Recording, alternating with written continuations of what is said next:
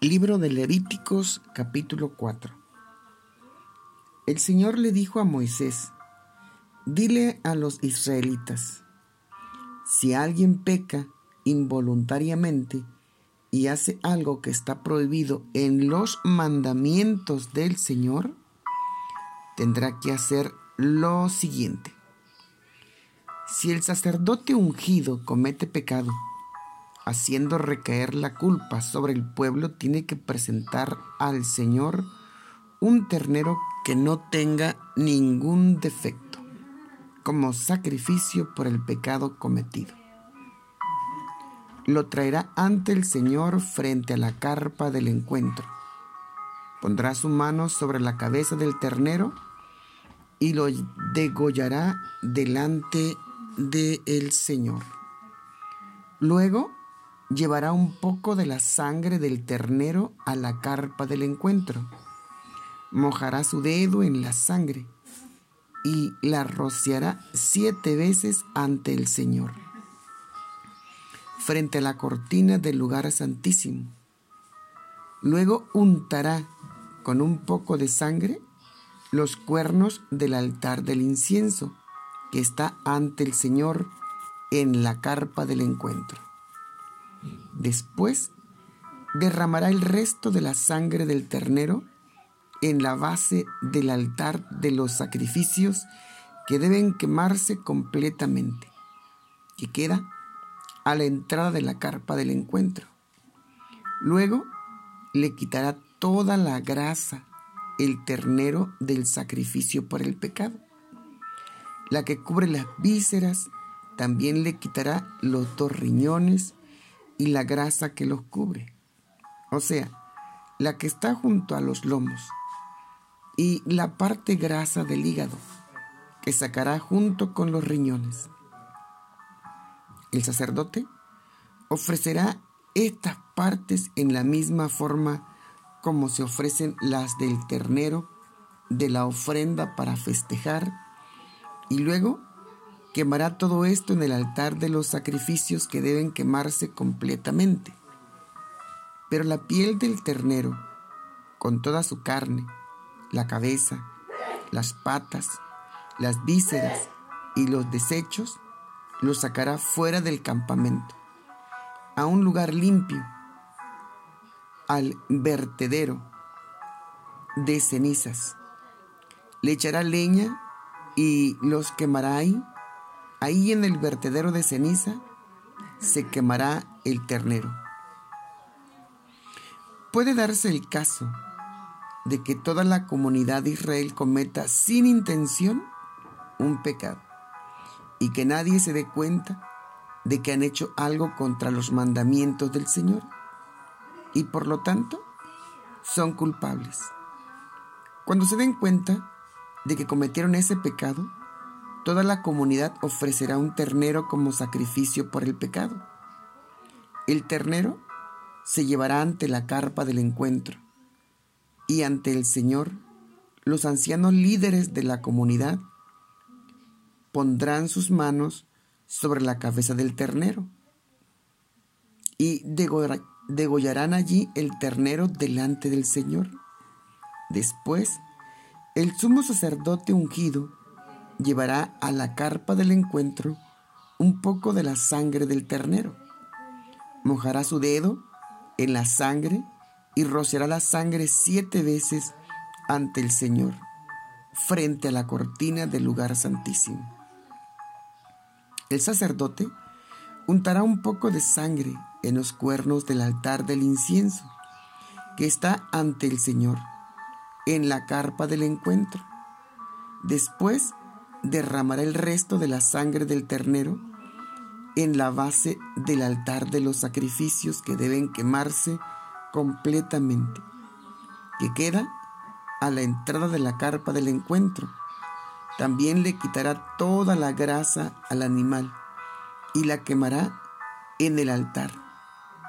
Se hará con ese ternero exactamente lo mismo que se hizo con el ternero del sacrificio por el pecado. Así, el sacerdote purificará a los israelitas y quedarán perdonados.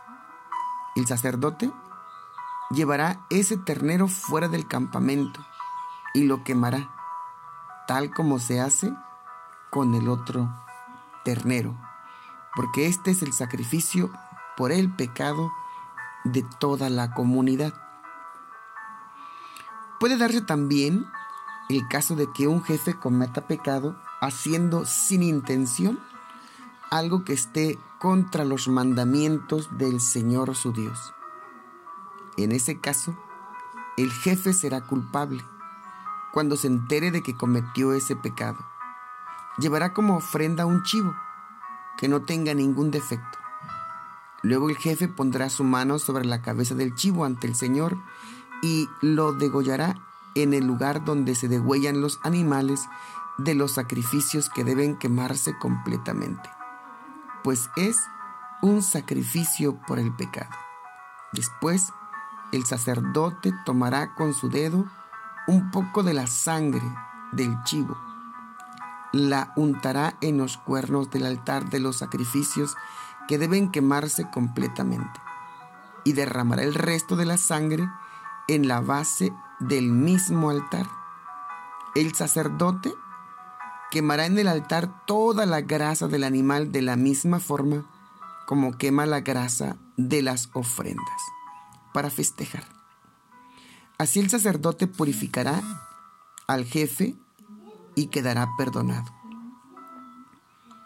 Puede darse igualmente el caso de que alguien del pueblo cometa pecado haciendo sin intención algo que es contra los mandamientos del Señor su Dios.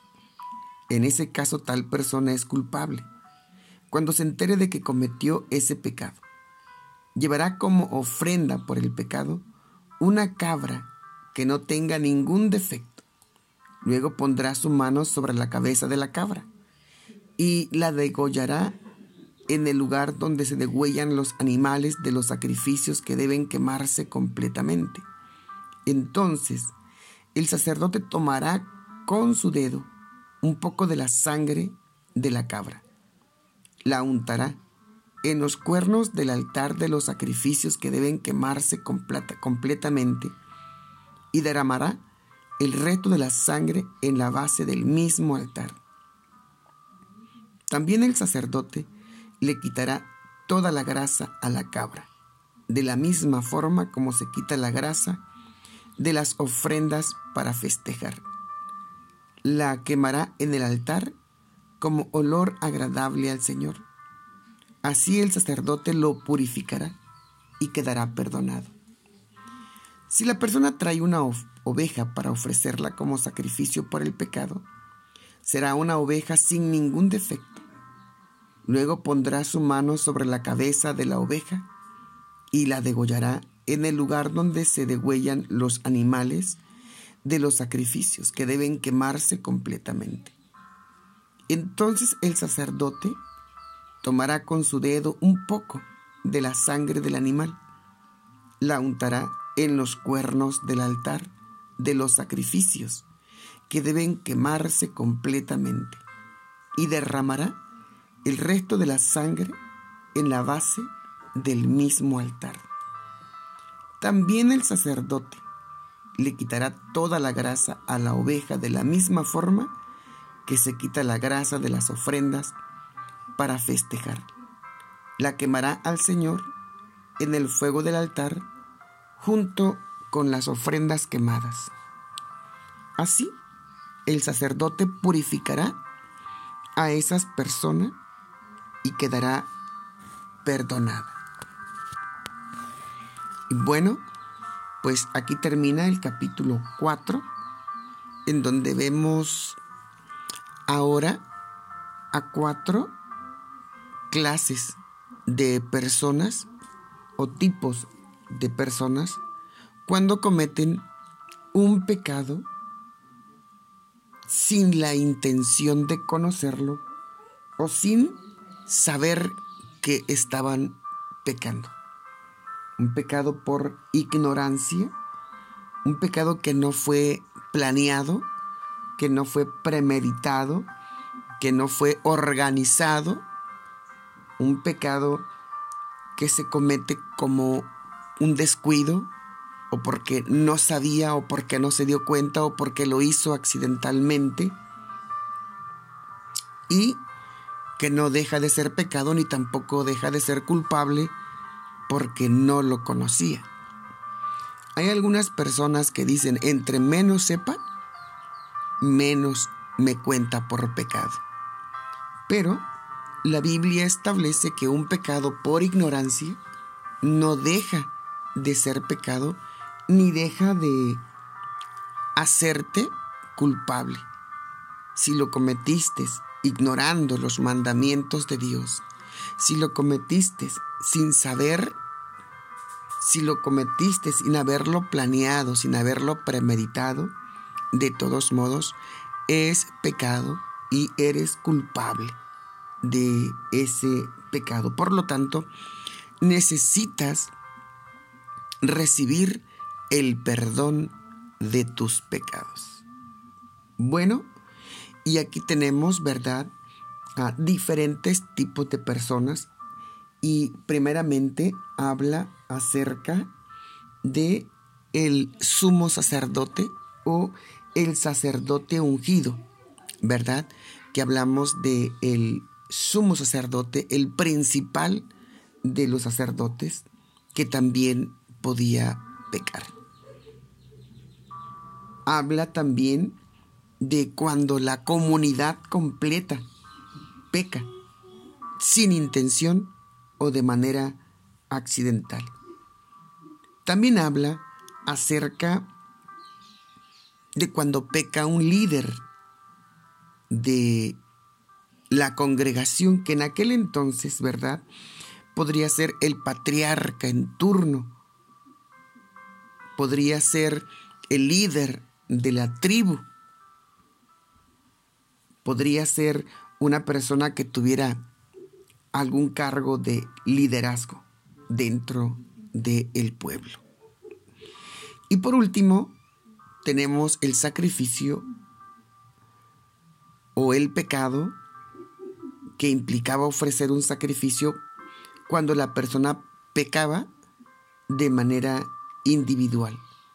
En el versículo 27 dice, puede darse igualmente el caso de que alguien del pueblo cometa pecado haciéndolo sin intención o haciendo sin intención algo que sea contrario a los mandamientos del el Señor.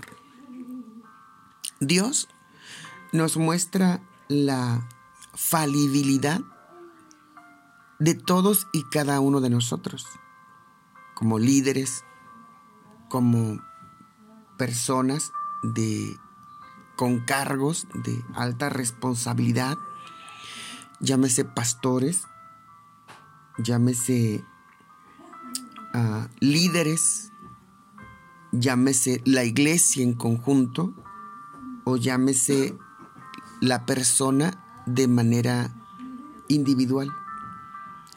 Dios ofreció o abrió una puerta para que la gente pudiera ser limpia de esos pecados y que pudieran estar en una perfecta relación con Dios. Y que no ese pecado estuviera obstruyendo el hecho de que Dios se apartara de la congregación, se apartara del sumo sacerdote, se apartara de los líderes o se apartara del individuo. Una de las cosas que hemos dicho antes, ¿verdad? Es la expresión del salmista cuando él oraba y decía, no apartes de mí tu Santo Espíritu. Y Dios siempre se ha preocupado por dejar una puerta abierta para que nosotros podamos vivir una vida en santidad.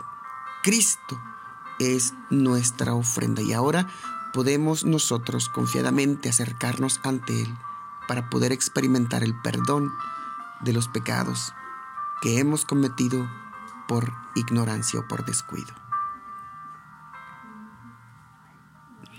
Oramos a Dios.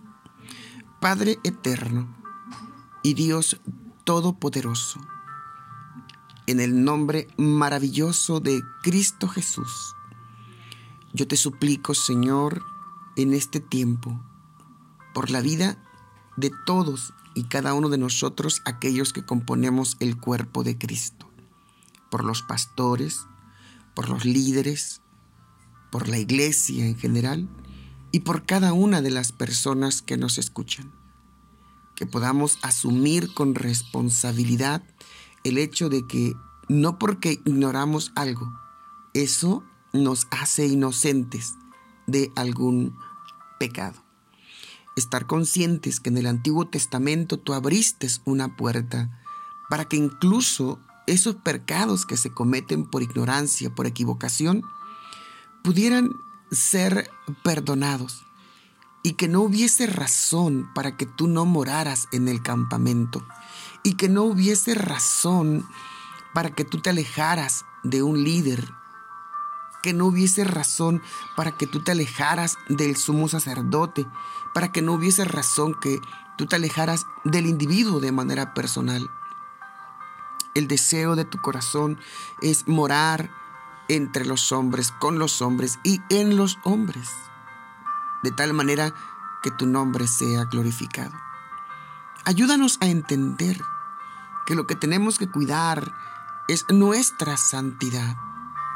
Ayúdanos a documentarnos, a estudiar, a investigar qué es lo que no te agrada y cómo nosotros podemos evitar que tu Espíritu Santo sea contristado en nuestras vidas. Dios, como dijo el salmista, ¿verdad? Líbrame aún de mis pecados que me son ocultos. Dios, danos la humildad para poder reconocer nuestros errores, para poder reconocer nuestras fallas, para que tu Espíritu Santo nos redarguya de pecado, para que podamos aceptar la exhortación que se nos hace cuando estamos mal. Dios, gracias por Jesucristo. Gracias, porque a través del sacrificio que Él hizo no hay necesidad ya de presentar becerros, ovejas, corderos o cabras. Solo basta con allegarnos delante de ti con un corazón contrito y humillado, arrepentidos y dispuestos a amar la vida en santidad. Todo lo que te pido, te lo pido en el nombre de Jesús. Gracias Jesús por ser nuestro Cordero. Gracias Jesús por ocupar nuestro lugar en la cruz del Calvario y dejarnos la paz que sobrepasa todo entendimiento. Gracias Espíritu Santo por estarnos guiando a toda verdad y a toda justicia. Amén y amén. Que Dios les bendiga y nos escuchamos mañana, primeramente Dios.